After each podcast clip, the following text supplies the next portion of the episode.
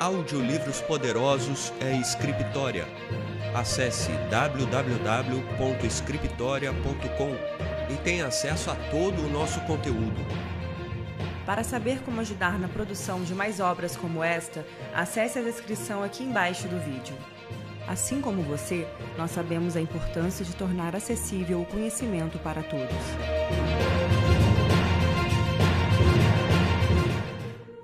A sua leitura já vai começar.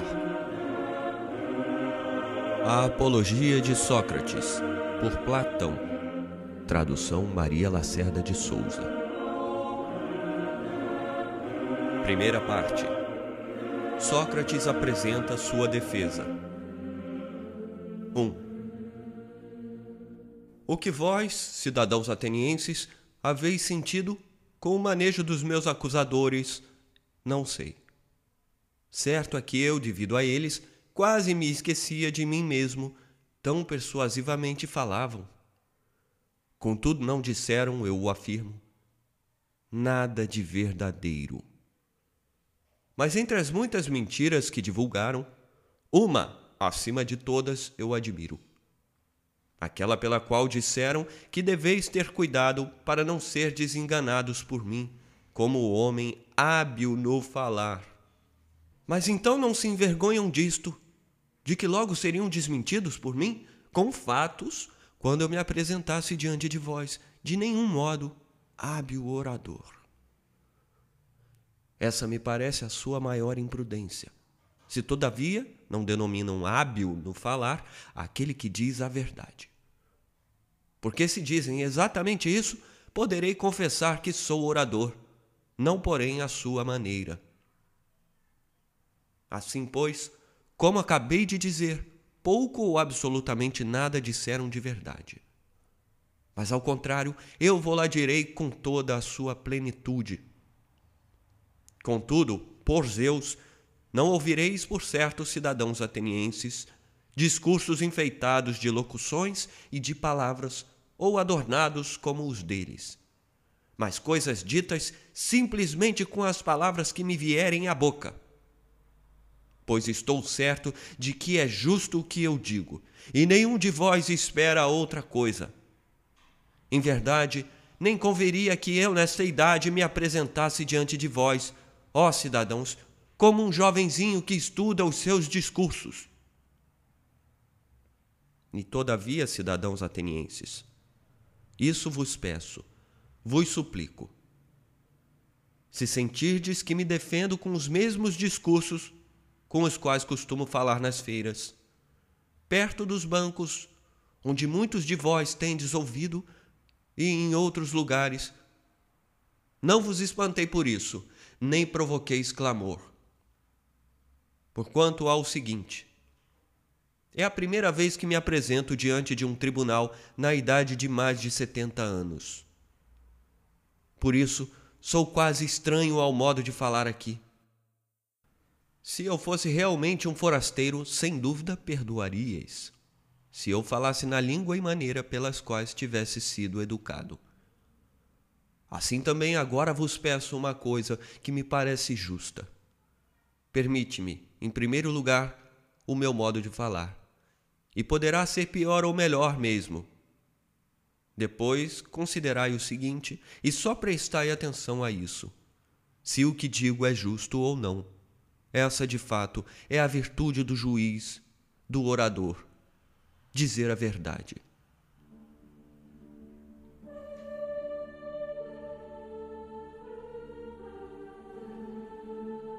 Dois. É justo, pois, cidadãos atenienses, que em primeiro lugar eu me defenda das primeiras e falsas acusações que me foram apresentadas e dos primeiros acusadores. Depois, me defenderei das últimas e dos últimos. Porque muitos dos meus acusadores têm vindo até vós já há bastante tempo, talvez anos, e sem jamais dizerem a verdade. E esses eu temo mais do que Anito e seus companheiros, embora também sejam temíveis. Mais temíveis, porém, são os primeiros, ó cidadãos, os quais, tomando a maior parte de vós, desde crianças, vos persuadiam e me acusavam falsamente, dizendo-vos que há um tal Sócrates, homem douto, especulador das coisas celestes e investigador das subterrâneas, e que torna mais forte a razão mais fraca. Esses cidadãos atenienses que divulgaram tais coisas são os acusadores que eu temo, pois aqueles que os escutam julgam que os investigadores de tais coisas não acreditam nem mesmo nos deuses pois esses acusadores são muitos e me acusam já há bastante tempo. E além disso, vos falavam naquela idade em que mais facilmente podíeis dar crédito, quando erais crianças, e alguns de vós muito jovens, acusando-me com pertinaz tenacidade, sem que ninguém me defendesse. E o que é mais absurdo é que não se pode saber nem dizer os seus nomes, exceto talvez algum comediógrafo. Por isso, quantos por inveja ou calúnia vos persuadiam? E os que convencidos procuravam persuadir os outros são todos, por assim dizer, inabordáveis. Porque não é possível fazê-los comparecer aqui, nem refutar nenhum deles, mas devo eu mesmo me defender, quase combatendo contra as sombras, e destruir, sem que ninguém responda. Admiti também vós, como eu digo, que os meus acusadores são de duas espécies. Uns que me acusaram recentemente, outros há muito, dos quais estou falando, e convinde que devo me defender primeiramente destes, porque também vós os ouviste acusar-me em primeiro lugar, e durante muito mais tempo que os últimos. Ora bem, cidadãos atenienses, devo defender-me e empreender, remover de vossa mente, em tão breve hora, a má opinião acolhida por vós durante muito tempo. Certo, eu desejaria consegui-lo, e seria o melhor para vós e para mim, se defendendo-me obtivesse algum proveito. Mas vejo a coisa difícil, e bem percebo por quê. De resto, seja como Deus quiser. Agora é preciso obedecer à lei e me defender.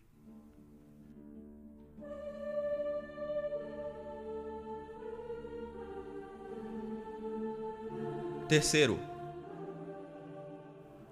prossigamos, pois, e vejamos de início qual é a acusação de onde nasce a calúnia contra mim, baseado no qual Meleto me moveu este processo.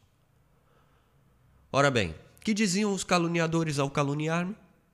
É necessário ler a ata da acusação jurada por esses tais acusadores. Sócrates comete crime e perde a sua obra, investigando as coisas terrenas e as celestes, e tornando mais forte a razão mais débil, e ensinando isso aos outros. Tal é mais ou menos a acusação. Isso já vistes vós mesmos na comédia de Aristófanes, onde aparece aqui e ali um Sócrates que diz caminhar pelos ares e exibe muitas outras tolices, das quais não entendo nem muito nem pouco. E não digo isso por desprezar tal ciência, se é que há sapiência nela, mas o fato é, cidadãos atenienses, que de maneira alguma me ocupo de semelhantes coisas.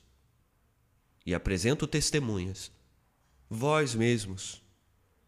E peço vos informei reciprocamente. Mutuamente vos interrogueis. Quantos de vós me ouviram discursar algum dia? E muitos dentre vós são desses.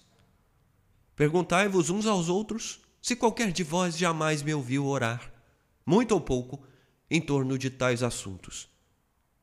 E então reconhecereis que tais são, do mesmo modo, as outras mentiras que dizem de mim.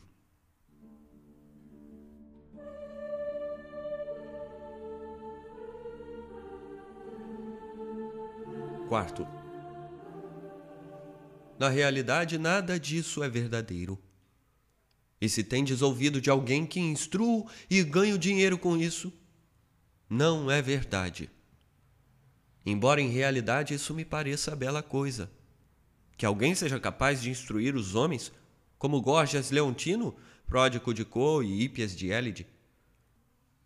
Porquanto cada um desses, ó cidadãos, passando de cidade em cidade, é capaz de persuadir os jovens, os quais poderiam conversar gratuitamente com todos os cidadãos que quisessem É capaz de persuadir a estar com eles, deixando as outras conversações, compensando-os com dinheiro e proporcionando-lhes prazer.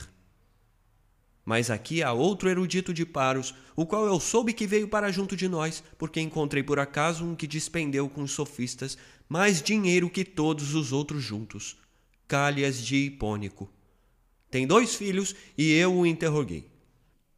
Cálias, se os teus filhinhos fossem poldrinhos ou bezerros, deveríamos escolher e pagar para eles um guardião, o qual os deveria aperfeiçoar nas suas qualidades inerentes.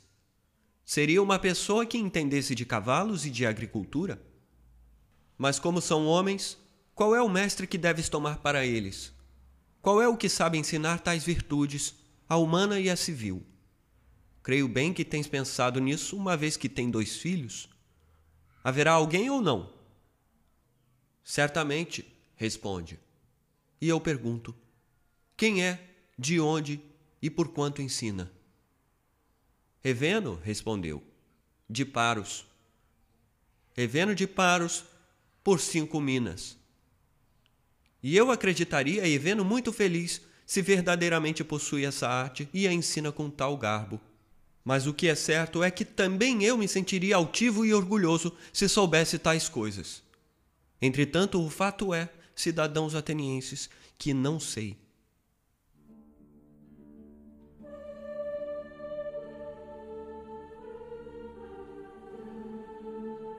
Quinto. Algum de vós aqui poderia talvez se opor a mim. Mas, Sócrates, que é que fazes? De onde nasceram tais calúnias?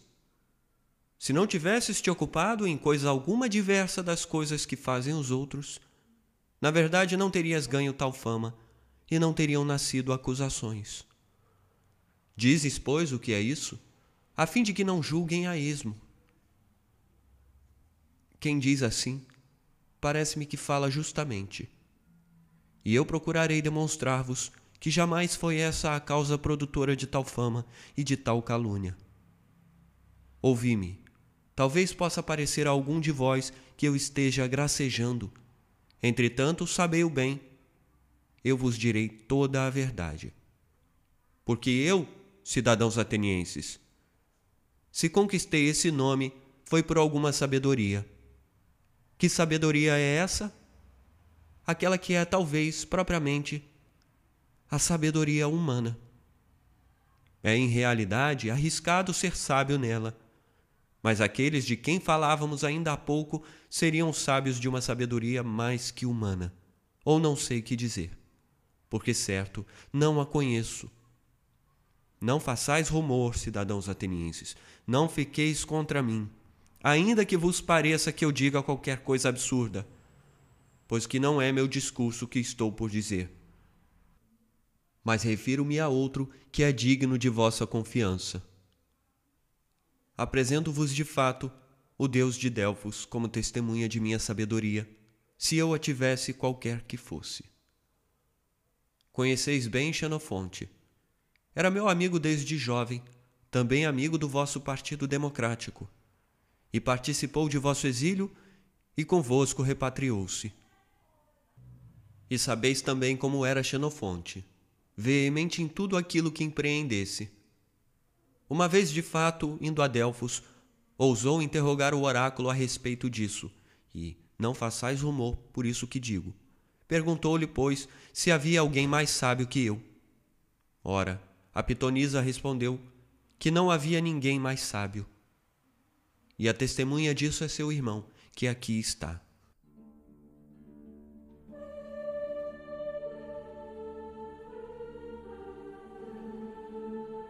Seis.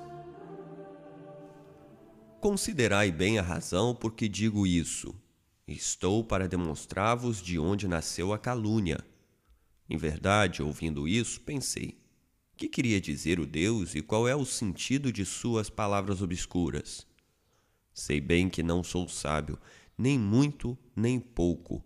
O que quer dizer, pois, afirmando que sou o mais sábio? Certo, não mente, não é possível.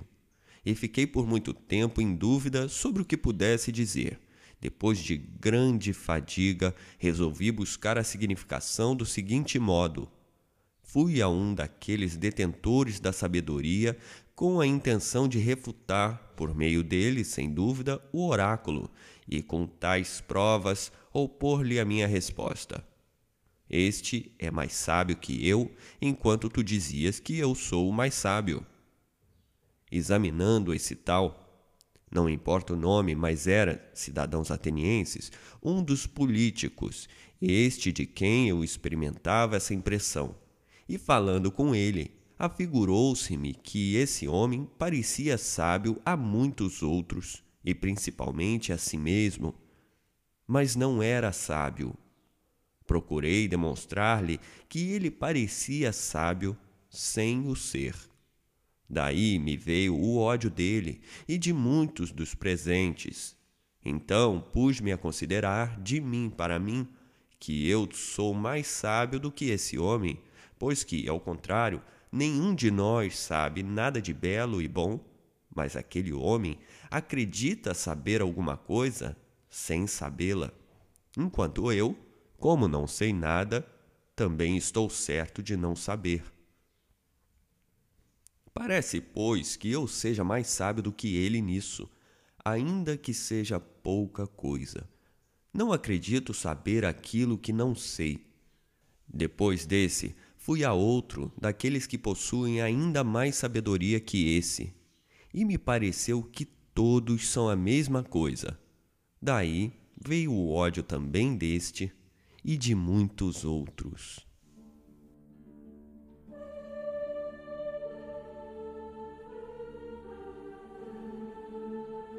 7. Depois prossegui sem mais me deter, embora vendo, amargurado e temeroso, que estava incorrendo em ódio. Mas também me parecia dever fazer mais caso da resposta do Deus. Para procurar, pois o que queria dizer o oráculo, eu devia ir a todos aqueles que diziam saber qualquer coisa. E então, cidadãos atenienses, já que é preciso dizer a verdade, me aconteceu o seguinte. Procurando segundo o dedo do Deus, pareceu-me que os mais estimados eram quase privados do melhor, e que, ao contrário, os outros, reputados ineptos, eram homens mais capazes quanto à sabedoria. Ora, é preciso que eu vos descreva os meus passos como de quem se cansava para que o oráculo se tornasse acessível a mim.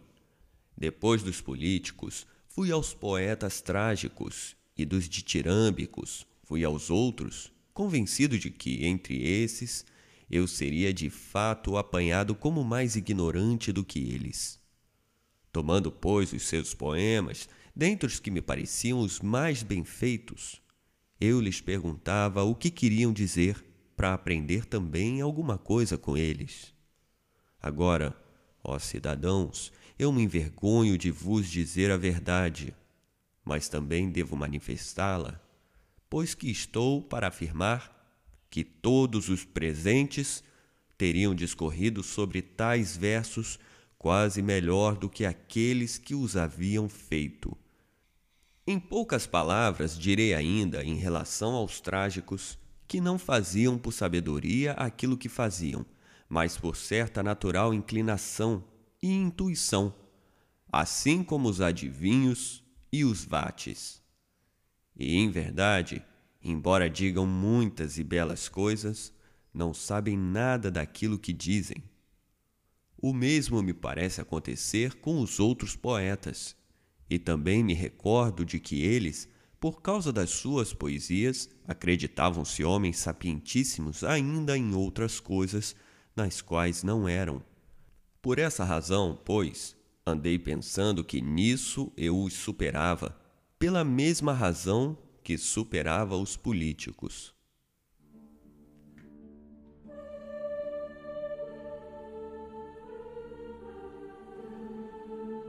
Oito.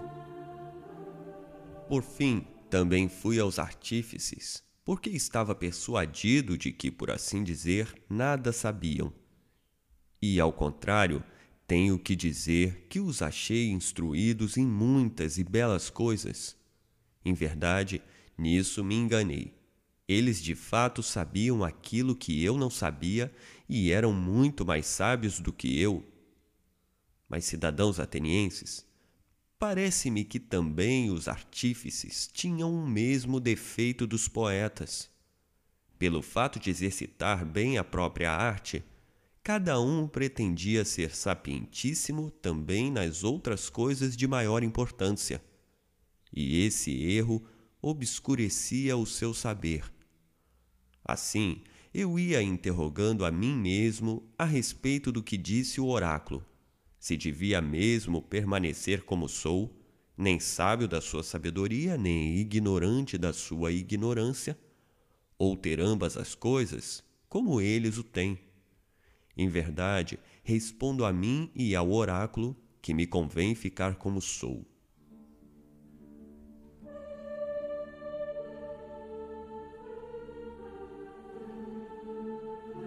Nove. Ora, dessa investigação, cidadãos atenienses, me vieram muitas inimizades e tão odiosas e graves que delas se derivaram outras tantas calúnias e me foi atribuída a qualidade de sábio, pois que a cada instante os presentes acreditam que eu seja sábio naquilo que refuto os outros. Do contrário, ó cidadãos, o Deus é que poderia ser sábio de verdade ao dizer no oráculo que a sabedoria humana é de poucos ou nenhum preço. E parece que não tenha querido dizer isso de Sócrates mas que se tenha servido do meu nome, tomando-me por exemplo, como se dissesse: Aqueles dentre vós, ó homens, são sapientíssimos os que, como Sócrates, tenham reconhecido que, em realidade, não tem nenhum mérito quanto à sabedoria. Por isso, ainda agora procuro e investigo, segundo a vontade do Deus, se algum dos cidadãos e dos forasteiros me parece sábio, e quando não, indo em auxílio do Deus, demonstro-lhe que não é sábio. E ocupado em tal investigação, não tenho tido tempo de fazer nada, de nada de apreciável, nem nos negócios públicos, nem nos privados, mas encontro-me em extrema pobreza por causa do serviço de Deus. Além disso, os jovens ociosos, os filhos dos ricos, seguindo-me espontaneamente, gostam de ouvir-me examinar os homens e muitas vezes me imitam por sua própria conta e empreendem examinar os outros. então encontram grande quantidade daqueles que acreditam saber alguma coisa, mas pouco ou nada sabem. Daí, aqueles que são examinados por eles encolerizam-se comigo, assim como com eles. E dizem que há um tal Sócrates perfidíssimo que corrompe os jovens. E quando alguém os pergunta o que é que ele faz e ensina, não tem nada o que dizer, pois ignoram. Para não parecerem embaraçados, dizem aquela acusação comum a qual é movida a todos os filósofos, que ensina as coisas celestes e terrenas, a não acreditar nos deuses e a tornar mais forte a razão mais débil. Sim, porque não querem, ao meu ver, dizer a verdade, isto é, que descobriram a presunção de seu saber quando não sabem nada. Assim, penso, sendo eles ambiciosos e resolutos, e em grande número, e falando de mim concordemente e persuasivamente, vos encheram os ouvidos caluniando-me há muito tempo e com persistência, entre esses, arremessaram-se contra mim Meleto, Anito e Licon. Meleto pelos poetas, Anito pelos artífices e Licon pelos oradores. De modo que, como eu dizia no princípio, ficaria maravilhado se conseguisse, em tão breve tempo, tirar do vosso ânimo a força dessa calúnia tornada tão grande. Eis a verdade, cidadãos atenienses, e eu falo sem esconder nem dissimular nada de grande ou de pequeno. Saibam, quantos o queiram, que por isso sou odiado. Ei que digo a verdade, e que tal é a calúnia contra mim, e tais são as causas. E tanto agora como mais tarde, ou em qualquer tempo, podereis considerar essas coisas. São como digo.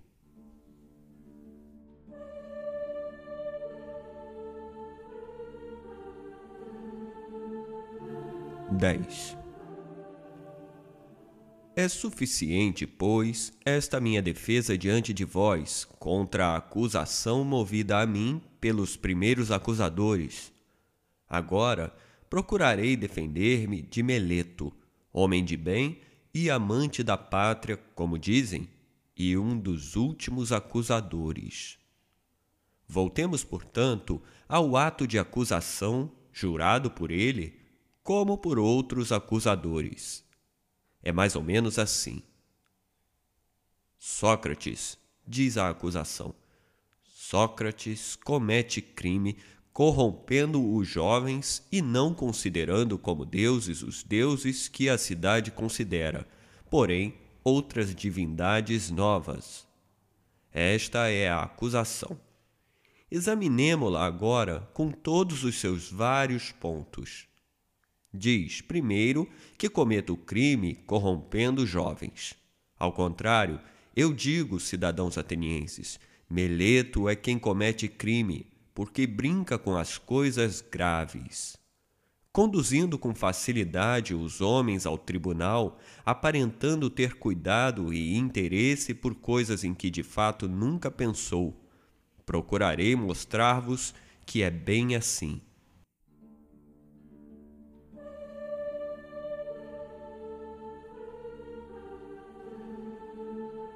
11. Agora dize-me, Meleto, não é verdade que te importa bastante que os jovens se tornem cada vez melhores, tanto quanto possível? Sim, é certo. Vamos, pois, dize-lhes quem os torna melhores.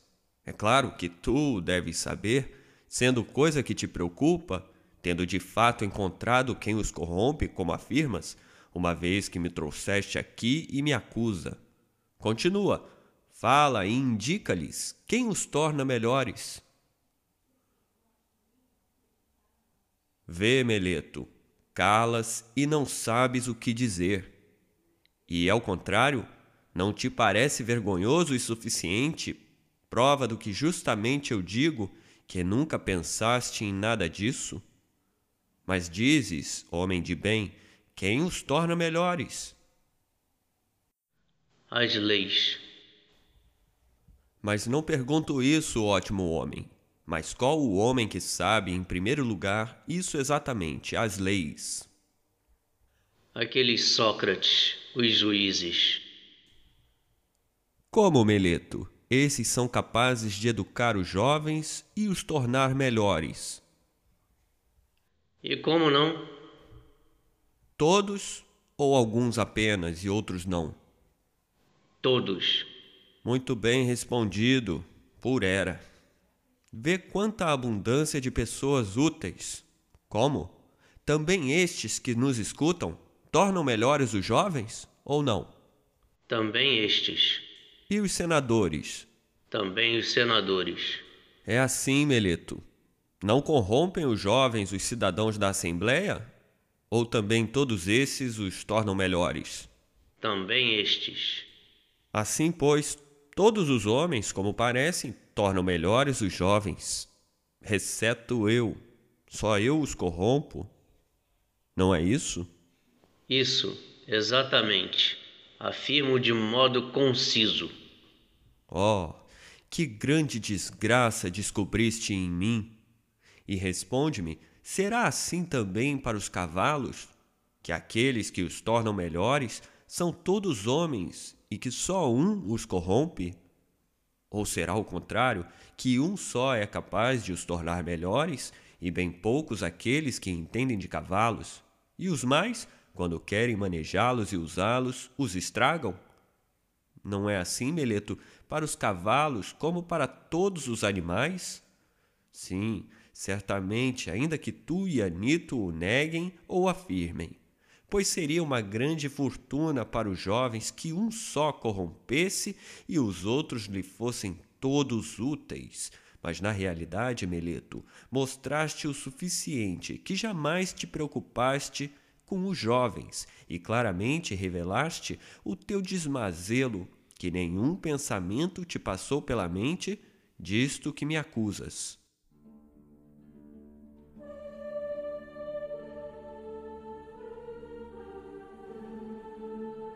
12. E agora dize-me, por Zeus, Meleto, o que é melhor, viver entre virtuosos cidadãos ou entre malvados? Responde, meu caro, não te pergunto uma coisa difícil. Não fazem os malvados alguma maldade aos que são os seus vizinhos e alguns benefícios os bons? Certamente. E haverá quem prefira receber malefícios a ser auxiliado por aqueles que estão com ele? Responde, porque também a lei manda responder. Há os que gostam de ser prejudicados? Não, por certo. Vamos, pois. Tu me acusas como pessoa que corrompe os jovens e os torna piores, voluntariamente ou involuntariamente? Para mim, voluntariamente. Como, Meleto? Tu, nesta idade, és mais sábio do que eu, tão velho sabendo que os maus fazem sempre mal aos mais próximos e os bons fazem bem. Eu, pois, cheguei a tal grau de ignorância que não sei nem isso, que se tornasse maus alguns daqueles que estavam comigo, correria o risco de receber dano, se é que faço um tão grande mal como dizes. Não te creio, não te creio, Meleto, quanto a isso, e ninguém te acredita, penso eu. Mas ou não os corrompo, ou, se os corrompo, é involuntariamente. E em ambos os casos mentiste. E se os corrompo involuntariamente, não há leis que mandem trazer aqui alguém por tais fatos involuntários, mas há as que mandam conduzi-lo em particular, instruindo-o, advertindo-o. É claro que se me convencer, cessarei de fazer o que estava fazendo sem querer. Tu, ao contrário, evitaste encontrar-me e instruir-me, não o quiseste, e me conduzes aqui, onde a lei ordena citar aqueles que têm necessidade de pena e não de instrução.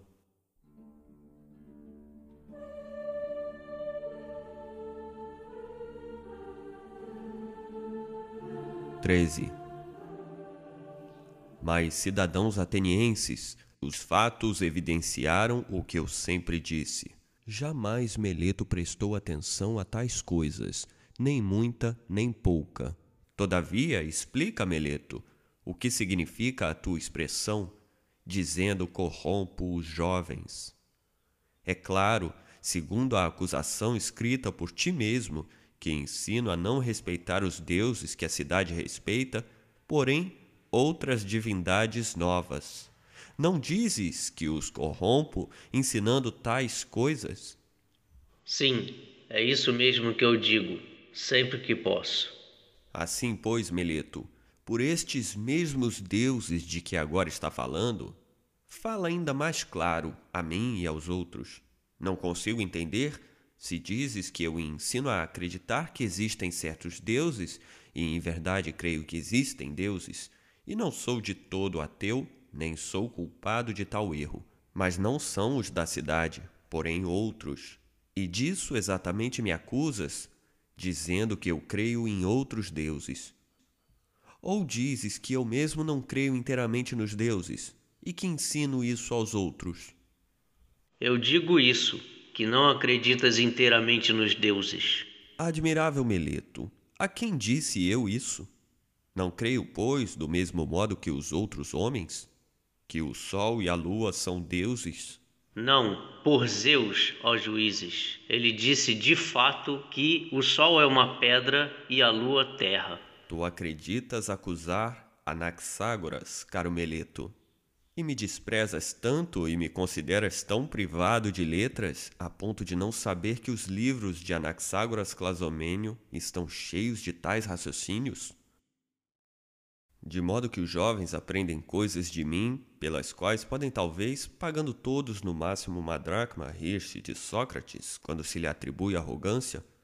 Embora isso pareça estranho, mas por Zeus, assim te parece que eu creio que não exista nenhum Deus?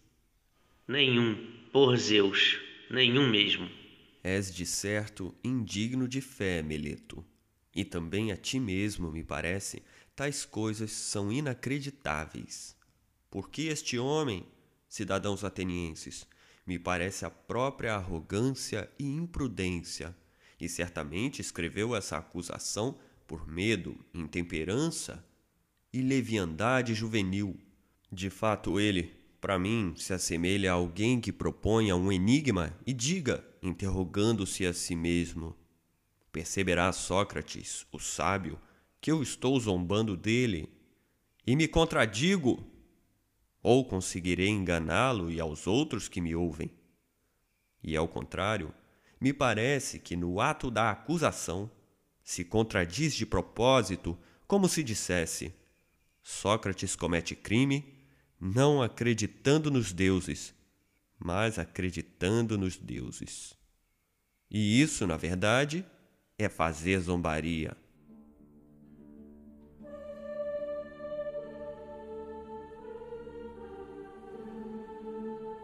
14. Considerai, pois, comigo, ó cidadãos, de que modo me parece que ele diz isso.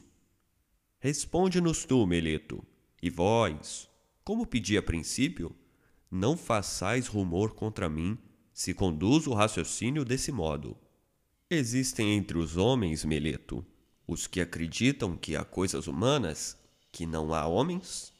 Que responda ele, ó juízes, sem resmungar ora uma coisa, ora outra. Há os que acreditam que há cavalos e coisas que tenham relação com os cavalos, sim? Ou acreditam que não há flautistas e coisas relativas à flauta, sim? Não há? Ótimo homem, se não queres responder, digo eu aqui, a ti e aos outros presentes. Mas ao menos responde a isto. Há quem acredite que há coisas demoníacas e demônios não? Não há.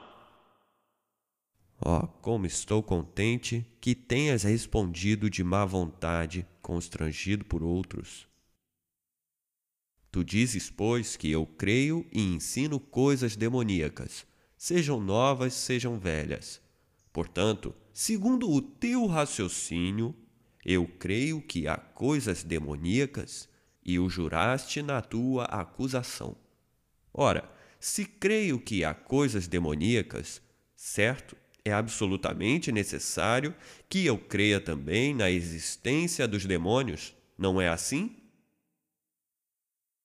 Assim é, estou certo de que o admites, porque não respondes. E não temo em apreço os demônios como deuses ou filho de deuses? Sim ou não? Sim, é certo. Se, pois, creio na existência dos demônios, como dizes, se os demônios são uma espécie de deuses, isso seria propor que não acredito nos deuses e depois que, ao contrário, creio nos deuses, porque ao menos creio na existência dos demônios. Se, por outra parte, os demônios são filhos bastardos dos deuses com as ninfas ou outras mulheres, das quais somente se dizem nascidos, quem jamais poderia ter a certeza de que são filhos dos deuses se não existem deuses? Seria de fato do mesmo modo absurdo que alguém acreditasse nas mulas, filhas de cavalos e das jumentas, e acreditassem não existirem cavalos e asnos. Mas, Meleto, tua acusação foi feita para me pôr à prova, ou também por não saber a verdadeira culpa que me pudesses atribuir, porque pois te arriscas a persuadir um homem, mesmo de mente restrita, de que pode a mesma pessoa acreditar na existência das coisas demoníacas e divinas e, de outro lado, essa pessoa não admitir demônios, nem deuses, nem heróis. Isso não é possível.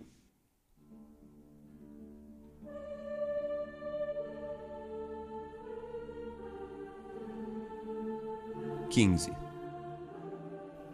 Em realidade, cidadãos atenienses, para demonstrar que não sou réu, segundo a acusação de Meleto, não me parece ser necessária longa defesa, mas isso basta. Aquilo, pois, que eu dizia no princípio, que há muito ódio contra mim e muito acumulado, bem sabeis que é verdade, e isso é o que me vai perder se eu me perder. E não Meleto ou Anito, mas a calúnia e a insídia do povo. Pela mesma razão se perderam muitos outros homens virtuosos, e outros ainda, creio, serão perdidos. Não há perigo que a série se feche comigo. Mas talvez pudesse alguém dizer: Não te envergonhas, Sócrates, de te aplicardes a tais ocupações pelas quais agora está arriscado a morrer? A isso porei justo raciocínio, e é o seguinte: Não estás falando bem, meu caro, se acreditas que um homem de qualquer utilidade, por menor que seja, deve fazer caso dos riscos de viver ou morrer, e, ao contrário, só deve considerar uma coisa: quando fizer o que quer que seja, deve considerar se faz coisa justa ou injusta, se está agindo como homem virtuoso ou desonesto.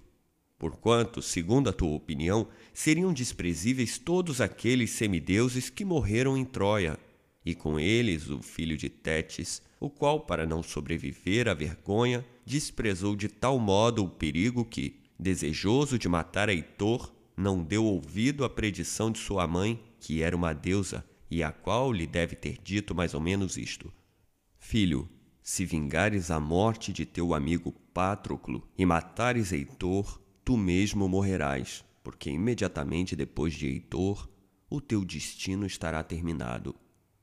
Ouviu tais palavras não fez caso nenhum da morte e dos perigos, e temendo muito mais o viver ignóbil e não vingar os amigos, disse: Morra eu imediatamente depois de ter punido o culpado, para que não permaneça aqui como objeto de riso, junto das minhas naus, recurvas, inútil fardo da terra. Creis que tenha feito caso dos perigos e da morte? Porque em verdade assim é, cidadãos atenienses. Onde quer que alguém tenha colocado, reputando o melhor posto, ou se for ali colocado pelo comandante, tem necessidade, a meu ver, de ir firme ao encontro dos perigos, sem se importar com a morte ou com coisa alguma, a não ser com as torpezas.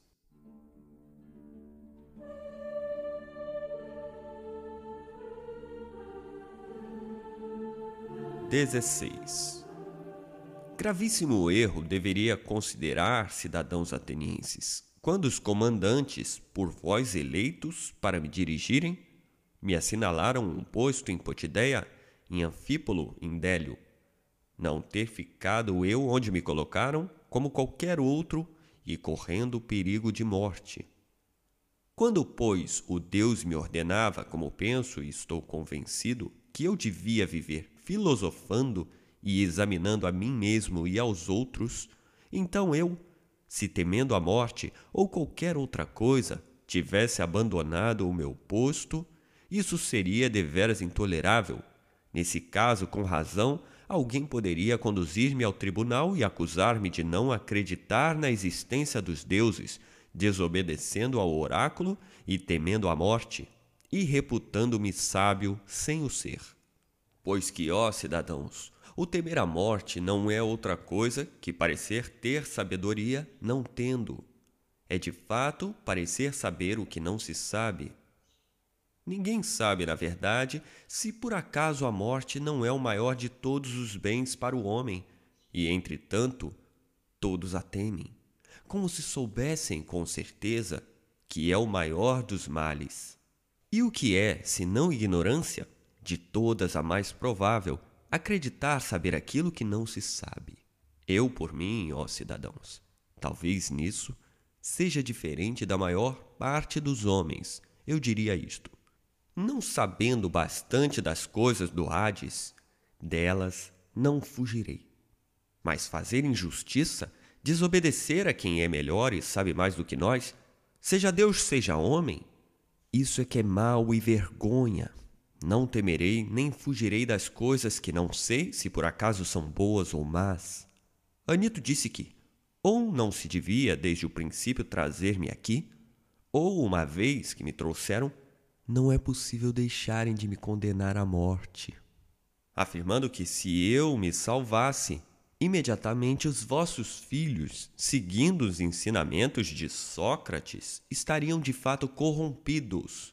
Mas se me absolvesseis, não cedendo a Anito, se me dissesseis, Sócrates, agora não damos crédito a Anito, mas te absolveremos, contando que não te ocupes mais dessas tais pesquisas e de filosofar, porque se for desapanhado ainda a fazer isso, morrerás. Se, pois, me absolvesseis, sob tal condição, eu vos diria: Cidadãos atenienses, eu vos respeito e vos amo, mas obedecerei aos deuses em vez de obedecer a vós. E enquanto eu respirar e estiver na posse de minhas faculdades, não deixarei de filosofar e de vos exortar ou de instruir cada um, quem quer que seja que vier à minha presença, dizendo-lhe como é meu costume. Ótimo homem, tu que és cidadão de Atenas, da cidade maior e mais famosa pelo saber e pelo poder, não te envergonhas de fazer caso das riquezas para guardares quanto mais puderes e da glória e das honrarias, e depois não fazer caso e nada te importares de sabedoria, da verdade e da alma, para tê-la cada vez melhor? E, se algum de vós protestar e prometer cuidar, não o deixarei já, nem irei embora, mas o interrogarei e o examinarei e o convencerei, e em qualquer momento que pareça que não possui virtude, convencido de que a possuo, o reprovarei, porque faz pouquíssimo caso das coisas de grandíssima importância e grande caso das parvoices. E isso farei com quem quer que seja, que me apareça, seja jovem ou velho, forasteiro ou cidadão. Tanto mais com os cidadãos, quanto mais me sejam vizinhos por nascimento. Isso justamente é o que me manda o Deus e vós o sabeis, e creio que nenhum bem maior tendes na cidade, maior que este meu serviço do Deus. Por toda parte, eu vou persuadindo a todos, jovens e velhos, a não se preocuparem exclusivamente e nem tão ardentemente com o corpo e com as riquezas, como devem preocupar-se com a alma, para que ela seja quanto possível melhor. E vou dizendo que a virtude não nasce da riqueza, mas da virtude vem aos homens as riquezas e todos os outros bens, tanto públicos como privados. Se falando assim eu corrompo os jovens, tais raciocínios são prejudiciais. Mas se alguém disser que digo outras coisas que não essas, não diz a verdade. Por isso vos direi, cidadãos atenienses, que, secundado, anito ou não, absolvendo-me ou não, não farei outra coisa, nem que tenha de morrer muitas vezes.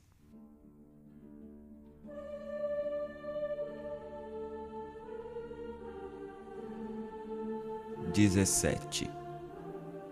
Não façais rumor, cidadãos atenienses, mas perseverai no que vos estou dizendo, isto é, não vocifereis pelas coisas que vos digo, mas ouvi-me, pois escutando-me, penso que tirareis proveito.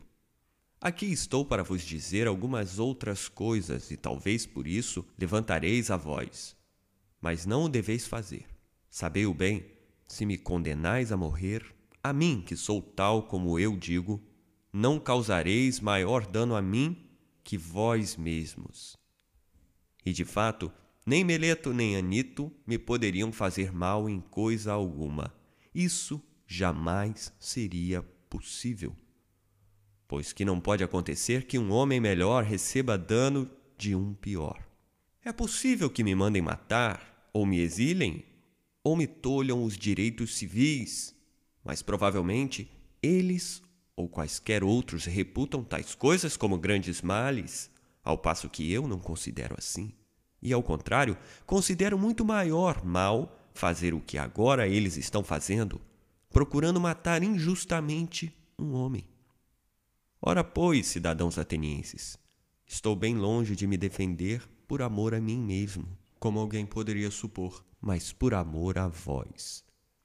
Para que, condenando-me, não tenhais de cometer o erro de repelir o dom de mim que vos fez o Deus. Pois que, se mandares me matar, não encontrareis facilmente outro igual, que pode parecer ridículo dizê-lo, tenha sido adaptado pelo Deus à cidade, do mesmo modo como a um cavalo grande de pura raça, mas um pouco lerdo pela sua gordura, é aplicada a necessária esporada para sacudi-lo. Assim, justamente, me parece que o Deus me aplicou à cidade, de maneira que, despertando cada um de vós e persuadindo-vos e desaprovando-vos, não deixo de vos esporar os flancos por toda a parte durante todo o dia. E outro parecido não tereis tão facilmente, cidadãos. Mas se me ouvisseis, me pouparíeis. É possível que vós, irritados, como aqueles que são despertados, quando no melhor do sono, repelindo-me para condescender com Anito, livianamente me condeneis à morte, para dormirdes o resto da vida. Se, entretanto, o Deus, pensando em vós, não vos mandar algum outro. Que eu seja um homem cuja qualidade é de ser um dom feito pelo Deus à cidade, podereis deduzir do seguinte: Não é, na verdade, do homem eu ter descuidado das minhas coisas, resignando-me por tantos anos a me descuidar dos negócios domésticos para acudir sempre aos vossos, aproximando-me sempre de cada um de vós em particular, como um pai ou irmão mais velho, persuadindo-vos a vos preocupardes com a virtude? Se em verdade disto eu obtivesse qualquer coisa e recebesse compensação de tais advertências, teria uma razão. Mas agora vós mesmos vedes que os acusadores, tendo acusado a mim com tanta imprudência de tantas outras coisas, não foram capazes de apresentar uma testemunha de que eu tenha contratado ou pedido alguma recompensa Pois bem, apresento um testemunho suficiente do que digo, a minha pobreza.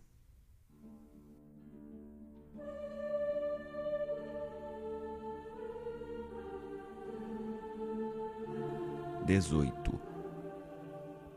Mas poderia talvez parecer estranho que eu, andando daqui para lá, me cansasse, dando em particular esses conselhos, e depois em público não ousasse subindo diante do vosso povo, aconselhar a cidade. A causa disso é a que, em várias circunstâncias, eu vos disse muitas vezes: a mim me acontece qualquer coisa de divino e demoníaco. Isso justamente Meleto escreveu também no ato da acusação, zombando de mim. E tal fato começou comigo em criança. Ouço uma voz e toda vez que isso acontece, ela me desvia do que estou a pique de fazer, mas nunca me leva à ação. Ora, é isso que me impede de me ocupar dos negócios do Estado, e até me parece que muito a propósito me impede, porquanto, sabei o bem, cidadãos atenienses, se eu há muito tempo tivesse empreendido ocupar-me com os negócios do Estado há muito tempo, já estaria morto e não teria sido útil em nada, nem a vós, nem a mim mesmo.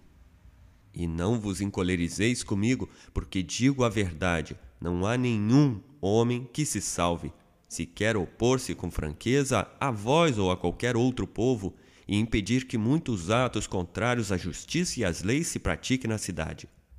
E não há outro caminho. Quem combate verdadeiramente pelo que é justo, se quer ser salvo por algum tempo, deve viver a vida privada, nunca meter-se nos negócios públicos. Disso vos poderei dar grandes provas, não palavras, mas o que prezei, fatos. Ouve, pois, de minha boca o que me aconteceu para que não saibais que não há ninguém a quem eu tenha feito concessões com desprezo da justiça e por medo da morte. E que, ao mesmo tempo, por essa recusa de toda concessão, deverei morrer. Dir-vos-ei, talvez, coisas comuns e pedantescas, mas verdadeiras. De fato, cidadãos atenienses, não tenho mais nenhum cargo público na cidade mas fui senador. E a nossa anticoida coube por sorte a Britânia. Quando quisestes que aqueles dez estrategistas que não haviam recolhido os mortos e os náufragos da batalha naval fossem julgados coletivamente contra a lei, no que todos vós conviestes. Então somente eu dos britanos me opus a vós, não querendo agir em oposição à lei, e votei contra. E embora os oradores estivessem prontos a me acusar e me prender, e vós os encorajasseis vociferando, mesmo assim, achei que me convinha mais correr perigo com a lei e com o que era justo, do que, por medo do cárcere e da morte, estar convosco, vós que deliberáveis o injusto. Isso acontecia quando a cidade era ainda governada pela democracia. Quando veio a oligarquia, os trinta, novamente tendo-me chamado em quinto lugar ao tolo, ordenaram-me que fosse a Salamina buscar o leão Salamínio, para que fosse morto. Muitos fatos desse gênero tinham sido ordenados a muitos outros, com o fim de cobrir de infâmia quanto pudessem.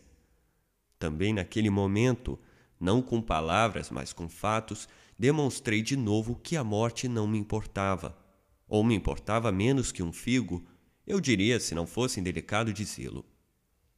Mas não fazer nada de injusto e de ímpio, isso sim me importa acima de tudo, pois aquele governo, embora tão violento, não me intimidou para que fizesse alguma coisa injusta. Mas quando saímos de tolo, os outros quatro foram a Salaminas e trouxeram leão. E eu, ao contrário, afastei-me deles e fui para casa. Naquela ocasião, eu teria sido morto se o governo não fosse derrubado pouco depois, e disso tendes testemunhas em grande número.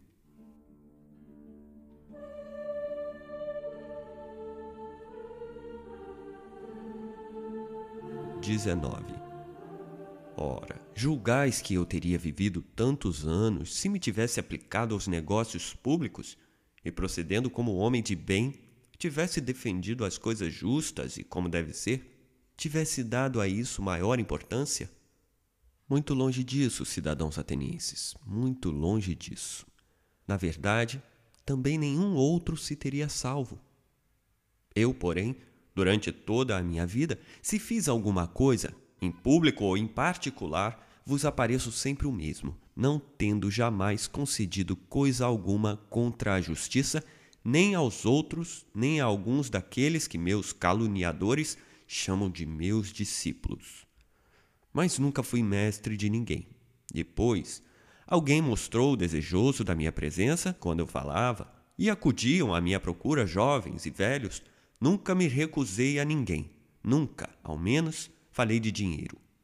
Mas igualmente que presto a me interrogar os ricos e os pobres quando alguém respondendo quer ouvir o que digo, e se algum deles se torna melhor ou não se torna, não posso ser responsável, pois que não prometi nem dei nesse sentido nenhum ensinamento. E se alguém afirmar que aprendeu ou ouviu de mim em particular qualquer coisa de diverso do que disse a todos os outros, sabei bem que não diz a verdade.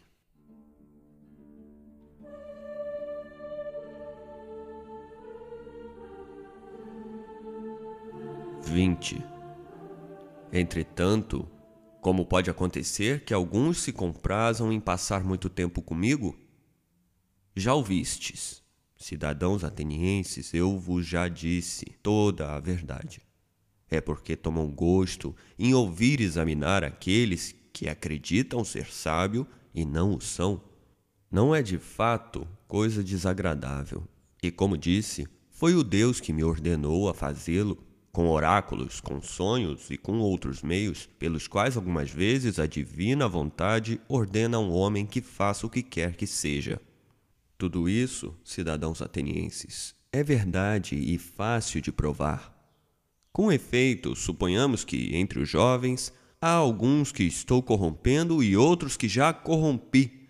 Seria aparentemente inevitável que alguns destes, quando tiveram mais idade, compreendessem que eu lhes tinha alguma vez aconselhado uma ação má. E hoje deveriam estar aqui para me acusar e vingar-se de mim. Suponhamos ainda que eles não teriam querido vir pessoalmente. Mesmo assim, alguns de seus parentes, pais, irmãos ou pessoas de família, se algum dia receberam danos de minha parte, agora deveriam recordar e tirar vingança. Mas eis que vejo aqui presentes muitos desses. Primeiro Criton, meu coevo e do mesmo Demos, pai de Critóbulo. Depois Lisânias Esfécio, pai de Epígenes Além destes, outros cujos irmãos estiveram comigo na intimidade, Nicostrato, filho de Teosóides e irmão de Teodoto. E Teodoto, que já é falecido, não poderia impedir Nicostrato de falar contra mim. E ainda, Paralo de Demócodo, irmão de Teageto, do qual é irmão Platão, e Aiantádoro, de que é irmão Apolodoro. E muitos outros eu poderia citar, alguns dos quais especialmente deveriam ter sido apresentados por Meleto como testemunhas no seu discurso. Mas se agora se esquivam, aos presentes aqui eu lhes permito dizerem se há qualquer coisa dessa natureza. Mas vós, ó juízes, sois de parecer contrário. Achareis que todos estão prontos a me ajudar, mas incorruptíveis homens já de idade avançada, parentes daqueles, que razão teriam para me ajudar, senão aquela, reta e justa?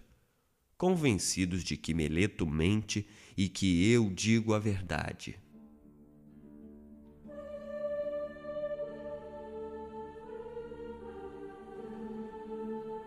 Vinte e um.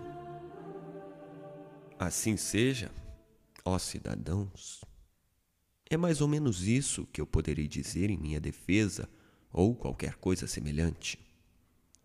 Provavelmente, porém, algum de vós poderá ficar encolerizado, recordando-se de si mesmo, se sustentou uma contenda, embora em menor proporções do que essa minha, e pediu e suplicou aos juízes, com lágrimas, trazendo aqui os filhos, alguns parentes e amigos a fim de mover a piedade ao seu favor. Eu não farei certamente nada disso, embora vá ao encontro, como se pode acreditar, do extremo perigo. É possível que qualquer um, considerando isso, pudesse irritar-se contra mim. E encolerizado por isso mesmo, desse o voto com ira se de fato algum de vós está em tal estado de alma, a mim me parece que poderei dizer-lhe o seguinte: Também eu, meu caro, tenho uma família, e bem posso dizer, como em Homero, dizer que não nasci de um carvalho nem de um rochedo. Pois eu também tenho parentes e filhinhos, ó cidadãos atenienses. Três um já jovenzinho e duas meninas? Mas, contudo, não farei vir aqui nenhum deles para vos rogar a minha absolvição. Por que razão não farei nada disso? Não é por soberba, ó atenienses, nem por desprezo que eu tenha por vós, mas que eu seja corajoso, ao menos de fronte à morte. Isso é outra coisa. Tratando-se de honra, não me parece belo, nem para mim, nem para vós, para toda a cidade, que eu faça tal na idade em que estou, e com este nome de sábio que me dão, seja ele merecido ou não. O fato é que me foi criada a fama de ser este Sócrates, em quem há alguma coisa pela qual se torna superior à maioria dos homens. Ora, se aqueles que entre nós têm a reputação de ser superiores aos demais, pela sabedoria, pela coragem ou por qualquer outro mérito, procedessem de tal modo, seria bem feito. Frequentemente já notei essa atitude quando são elas julgadas. Em pessoas que, malgrado a reputação de homens de valor que têm, se entregam a extraordinárias manifestações, inspiradas pela ideia de que será coisa terrível ter de morrer, como se no caso em que vós não mandasseis a morte, devessem eles ser imortais. São esses homens que, a meu ver, cobrem a cidade de vergonha e que poderiam suscitar entre os estrangeiros a convicção de que aqueles que os próprios atenienses escolheram, de preferência para serem os seus magistrados e para as demais dignidades, não se diferenciem das mulheres. É um procedimento, atenienses, que não deverá ser o vosso quando possuirdes reputação em qualquer gênero de valor que seja, e que não deveis permitir seja o meu caso eu tenha alguma reputação, pois o que deveis fazer é justamente que se compreenda isto: que aquele que se apresenta no tribunal representando estes dramas lamentáveis será mais certamente condenado por vós do que o que permanece tranquilo.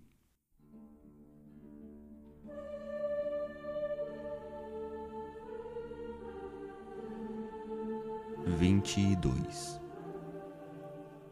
mas mesmo não fazendo caso da reputação, ó cidadãos, não me parece também justo suplicar aos juízes e evitar a condenação com rogos, mas iluminá-los e persuadi-los. Que o juiz não ceda já por isso, não dispense a sentença a favor, mas a pronuncie retamente e jure condescender com quem lhe agrada mas proceder segundo as leis. Por isso, nem nós devemos habituar-vos a proceder contra o vosso juramento, nem vós deveis permitir que nos habituemos a fazê-lo. Não espereis, cidadãos atenienses, que eu seja constrangido a fazer diante de vós coisas tais que não considero nem belas, nem justas, nem santas especialmente agora, por Zeus que sou acusado de impiedade por Meleto. É evidente que, se com todo vosso juramento eu vos persuadisse e com palavras vos forçasse, eu vos ensinaria a considerar que não existem deuses, e assim, enquanto me defendo, em realidade me acusaria só pelo fato de não crer nos deuses. Mas a coisa está bem longe de ser assim. Porquanto, cidadãos atenienses, creio neles, como nenhum dos meus acusadores, e encarrego a vós e ao Deus de julgar a mim, do modo que puder ser o melhor para mim e para vós. Segunda parte. Sócrates é condenado e sugere sua sentença. 23. Nota: Dos 501 juízes, 280 a favor da condenação e 220 contra. A minha impassibilidade, cidadãos atenienses, diante da minha condenação, entre muitas razões, deriva também desta. Eu contava com isto, e até antes me espanto do número dos dois partidos, por mim, não acreditava que a diferença fosse assim de tão poucos, mas de muitos. Pois se somente trinta fossem da outra parte, eu estaria salvo. De Meleto, ao contrário, estou livre. E parece ainda, isso é evidente a todos. Se Anito e Licon não viessem aqui acusar-me, Meleto teria sido multado em mil dracmas, não tendo obtido o quinto dos votos.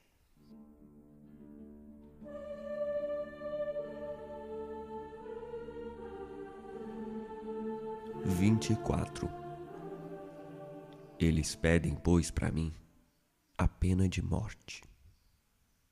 Pois bem, atenienses, que contraproposta vos farei eu, a que mereço? Não é assim? Qual, pois?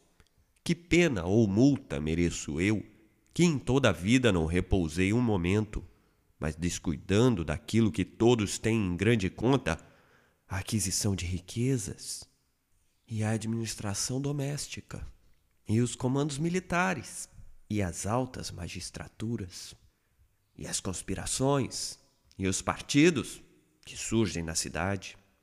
Conservei-me na realidade de ânimo bastante brando, para que pudesse, fugindo de tais intrigas, me livrar delas, não indo aonde a minha presença não fosse de nenhuma vantagem, nem para vós, nem para mim mesmo. Voltava-me, ao contrário, para os lados aonde eu poderia levar a cada um em particular os maiores benefícios procurando persuadir cada um de vós a não se preocupar demasiadamente com suas próprias coisas antes que de si mesmo, para se tornar quanto mais honesto fosse possível, a não cuidar dos negócios da cidade antes que da própria cidade, e preocupar-se assim do mesmo modo com outras coisas.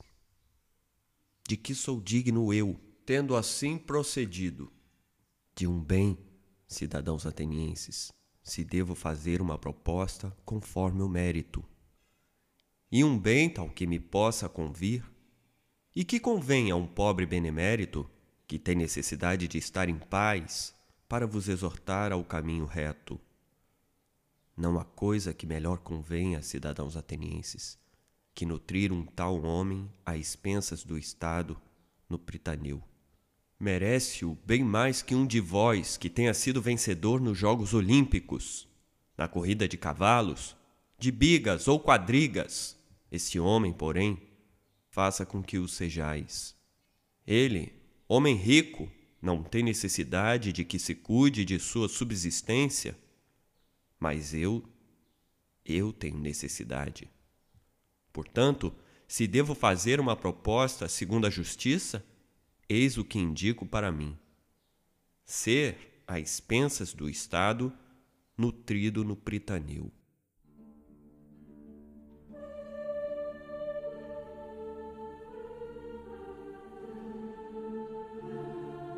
Vinte e cinco. Ao contrário, talvez vos pareça que eu, ainda falando disso, o faça com arrogância, pouco mais ou menos como quando falava da consideração e dos rogos. Mas não é assim, cidadãos atenienses. Antes é deste modo. Estou persuadido de que não ofendo ninguém por minha vontade, mas não vos posso persuadir também disto, porque o tempo em que estamos raciocinando juntos é brevíssimo. E eu creio que, se as vossas leis, como as de outros povos, não decidissem um juízo capital em um dia, mas em muitos, vos persuadiria. Ora, não é fácil, em pouco tempo, destruir grandes calúnias. Estando, pois, convencido de não ter feito injustiça a ninguém, estou bem longe de fazê-la a mim mesmo e dizer em meu dano que mereço um mal e me assinalaram de tal sorte. Que devo temer? É possível que eu não tenha de sofrer a pena que me assinala Meleto e que eu digo ignorar se será um bem ou mal? E ao contrário disso, deverei escolher uma daquelas que sei bem ser um mal e propor-me essa pena? O cárcere?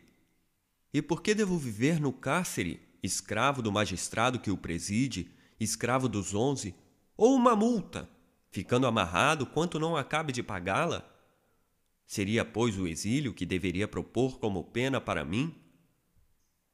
É possível que vós me indiqueis essa pena.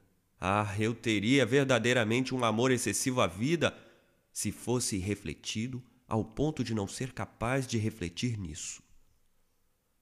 Vós que sois meus concidadãos, acabastes por não achar meios de suportar meus sermões. Estes se tornaram para vós um fardo bastante pesado e detestável para que procurei hoje livrar-vos? Serão os meus sermões mais fáceis de suportar para outros? Muito longe disso, atenienses. Bela vida, em verdade, seria a minha nesta idade viver fora da pátria, passando de uma cidade a outra, expulso em degredo. Sei bem que onde quer que eu vá, os jovens ouvirão os meus discursos como aqui. Se eu os repelir, eles mesmos me mandarão embora, convencendo os velhos a fazê-lo. E se não os repelir, os seus pais e parentes me mandarão embora igualmente, com qualquer pretexto.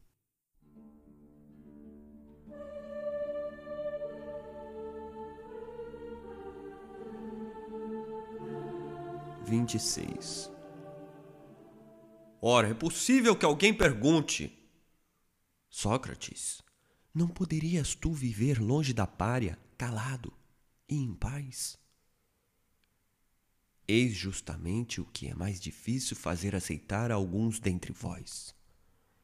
Se digo que seria desobedecer ao Deus, e que por essa razão eu não poderia ficar tranquilo, não me acreditaríeis. Supondo que tal afirmação é de minha parte uma fingida candura.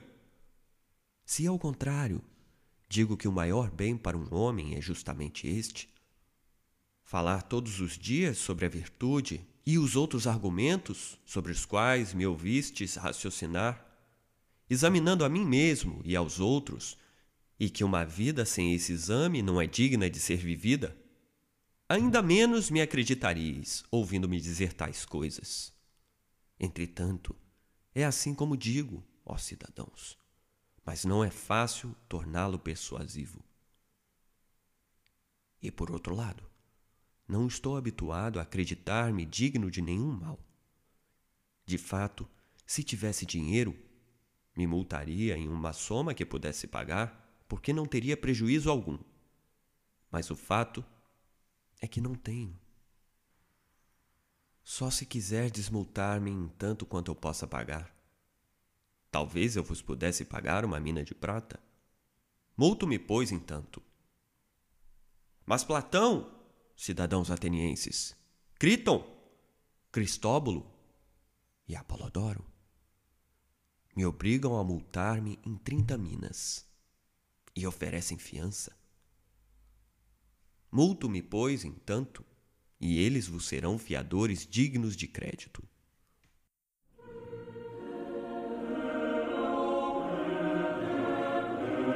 Terceira parte. Sócrates se despede do tribunal. 27. Por não terdes querido esperar um pouco mais de tempo, atenienses, ireis obter, da parte dos que desejam lançar o opróbio sobre a nossa cidade, a fama e a acusação de haver de sido os assassinos de um sábio, de Sócrates. Porque quem vos quiser desaprovar, me chamará sem dúvida de sábio, embora eu não o seja. Pois bem, tivesseis esperado um pouco de tempo, a coisa seria resolvida por si. Vós vedes, de fato, a minha idade? E digo isso não a vós todos, mas àqueles que me condenaram à morte. Digo além disto, mais o seguinte a estes mesmos: é possível que tenhais acreditado, ó cidadãos, que eu tenha sido condenado por pobreza de raciocínio, com os quais eu poderia vos persuadir, se eu tivesse acreditado que era preciso dizer e fazer tudo para evitar a condenação. Mas não é assim. Caí por falta não de raciocínios, mas de audácia e imprudência, e não por querer dizer-vos coisas tais que vos teria sido gratíssimas de ouvir. Choramingando, lamentando e fazendo e dizendo muitas outras coisas indignas, as quais, certo, estáis habituados a ouvir de outros. Mas, nem mesmo agora, na hora do perigo, eu faria nada de inconveniente. Nem mesmo agora me arrependo de me ter defendido como o fiz.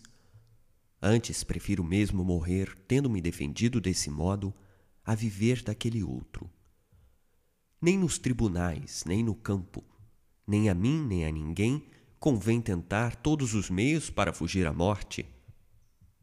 Até mesmo nas batalhas, de fato, é bastante evidente que se poderia evitar de morrer jogando fora as armas e suplicando aos que perseguem.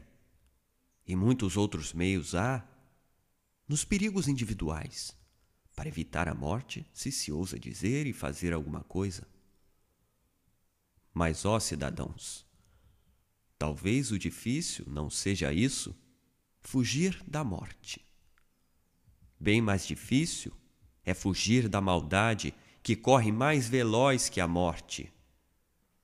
E agora eu, preguiçoso como sou e velho, fui apanhado pela mais lenta, enquanto os meus acusadores, válidos e leves, foram apanhados pela mais veloz, a maldade. Assim, eu me vejo condenado à morte por vós, condenados de verdade criminosos de improbidade e de injustiça. Eu estou dentro da minha pena, vós dentro da vossa. E talvez essas coisas devessem acontecer mesmo assim. E creio que cada qual foi tratado adequadamente.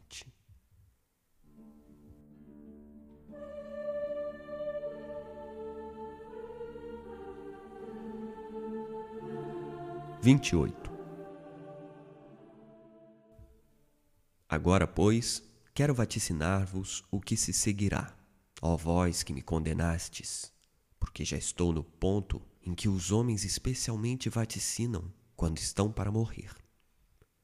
Digo-vos de fato, ó cidadãos que me condenaram, que logo depois da minha morte virá uma vingança muito mais severa por Zeus do que aquela pela qual me tendes sacrificado. Fizestes isto, acreditando subtrair-vos ao aborrecimento de terdes de dar conta da vossa vida. Mas eu vos asseguro que tudo sairá ao contrário. Em maior número serão os vossos censores, que eu até agora contive, e vós reparastes. E tanto mais vos atacarão, quanto mais jovens forem, e disso tereis maiores aborrecimentos. Se acreditais, matando os homens, entreter algum dos vossos críticos, não pensais justo. Esse modo de vos livrardes não é de certo eficaz nem belo. Mas belíssimo e facílimo é não contrariar os outros, mas aplicar-se a se tornar, quanto se puder, melhor. Faço, pois, este vaticínio a vós que me condenastes. Chego ao fim.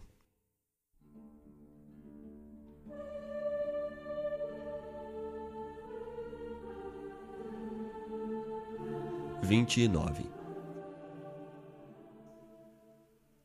Quanto àqueles cujos votos me absolveram, eu teria prazer de conversar com eles a respeito deste caso que acaba de ocorrer, enquanto os magistrados estão ocupados, enquanto não chega o momento de ter de ir ao lugar onde terei de morrer. Ficai, pois, comigo este pouco de tempo, ó cidadãos porque nada nos impede de conversarmos horas juntos enquanto se pode.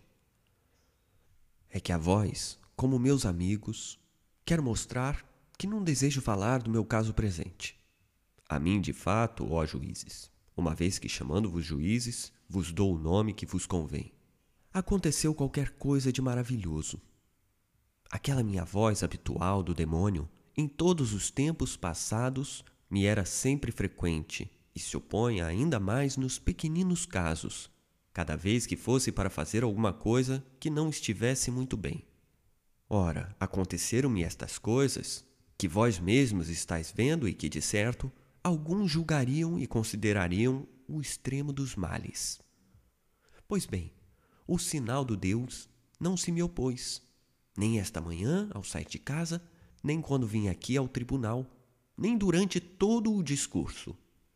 Em todo este processo, não se opôs uma só vez, nem a um ato, nem a palavra alguma. Qual suponho que seja a causa? Eu vou lá direi. Em verdade, este meu caso arrisca ser um bem. E estamos longe de julgar retamente, quando pensamos que a morte é um mal. E disso tem uma grande prova, que por muito menos o habitual signo, o meu demônio, se me teria oposto se não fosse para fazer alguma coisa de bem. Passemos a considerar a questão em si mesma, de como há grande esperança de que isso seja um bem. Porque morrer é uma ou outra destas duas coisas. Ou o morto não tem absolutamente nenhuma existência, nenhuma consciência do que quer que seja, ou como se diz, a morte é precisamente uma mudança de existência e para a alma uma migração deste lugar para um outro. Se de fato não há sensação alguma, mas é como um sono, a morte seria um maravilhoso presente. Creio que se alguém escolhesse a noite na qual tivesse dormido sem ter nenhum sonho e comparasse essa noite a outras noites e dias de sua vida, e tivesse de dizer quantos dias e noites na sua vida havia vivido melhor e mais docemente do que naquela noite, creio que não somente qualquer indivíduo, mas até um grande rei acharia fácil escolher a esse respeito, lamentando todos os outros dias e noites. Assim, se a morte é isso, eu por mim a considero um presente, porquanto desse modo todo o tempo se resume a uma única noite. Se por outro lado a morte é como uma passagem deste lugar para outro, e se é verdade o que se diz, que lá se encontram todos os mortos, qual o bem que poderia existir, ó juízes, maior do que este? Porque se chegarmos ao Hades, libertando-nos destes que se vangloriam serem juízes, havemos de encontrar os verdadeiros juízes, os quais nos diriam que fazem justiça a colar. Monos e Radamante, Éaco e Triptolemo, e tantos outros deuses e semideuses que foram justos na vida. Seria então essa viagem uma viagem de se fazer pouco caso? Que preço não seríeis capazes de pagar para conversar com Orfeu, Museu, Exíodo e Homero? Quero morrer muitas vezes, se isso é verdade, pois para mim, especialmente a conversação a colar seria maravilhosa quando eu encontrasse Palamedes e Ajax Telamônio e qualquer um dos antigos mortos por injusto julgamento. E não seria sem deleite, me parece, confrontar o meu com os seus casos. E o que é melhor, passar o tempo examinando e confrontando os de lá com cá. Os últimos dos quais têm a pretensão de conhecer a sabedoria dos outros e acreditam ser sábios e não são. A que preço, ó juízes, não se consentiria em examinar aquele que guiou o grande exército a Troia, Ulisses, Sísifo ou infinitos outros? Isso constituiria um inefável felicidade. Com certeza, aqueles de lá mandam a morte por isso, porque além do mais, são mais felizes do que os de cá, mesmo porque são imortais. Se é que o que se diz é verdade.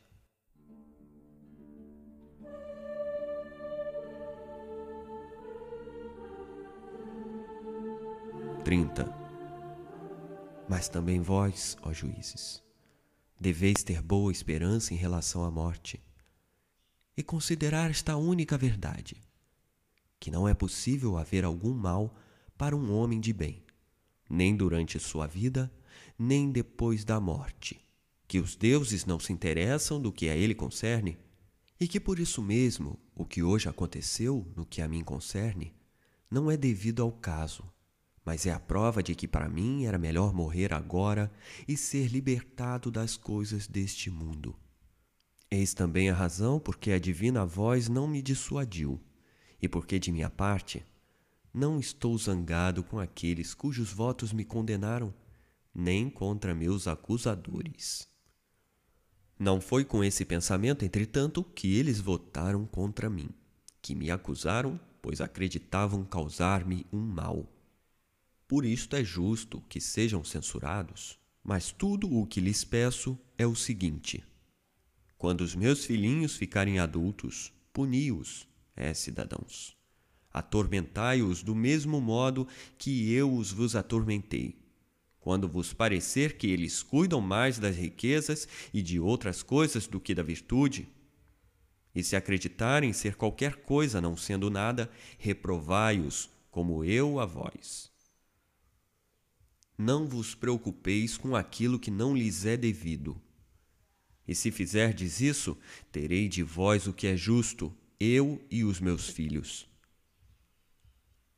Mas já é hora de irmos, eu para a morte e vós para viverdes. Mas quem vai para a melhor sorte, isso é segredo, exceto para Deus.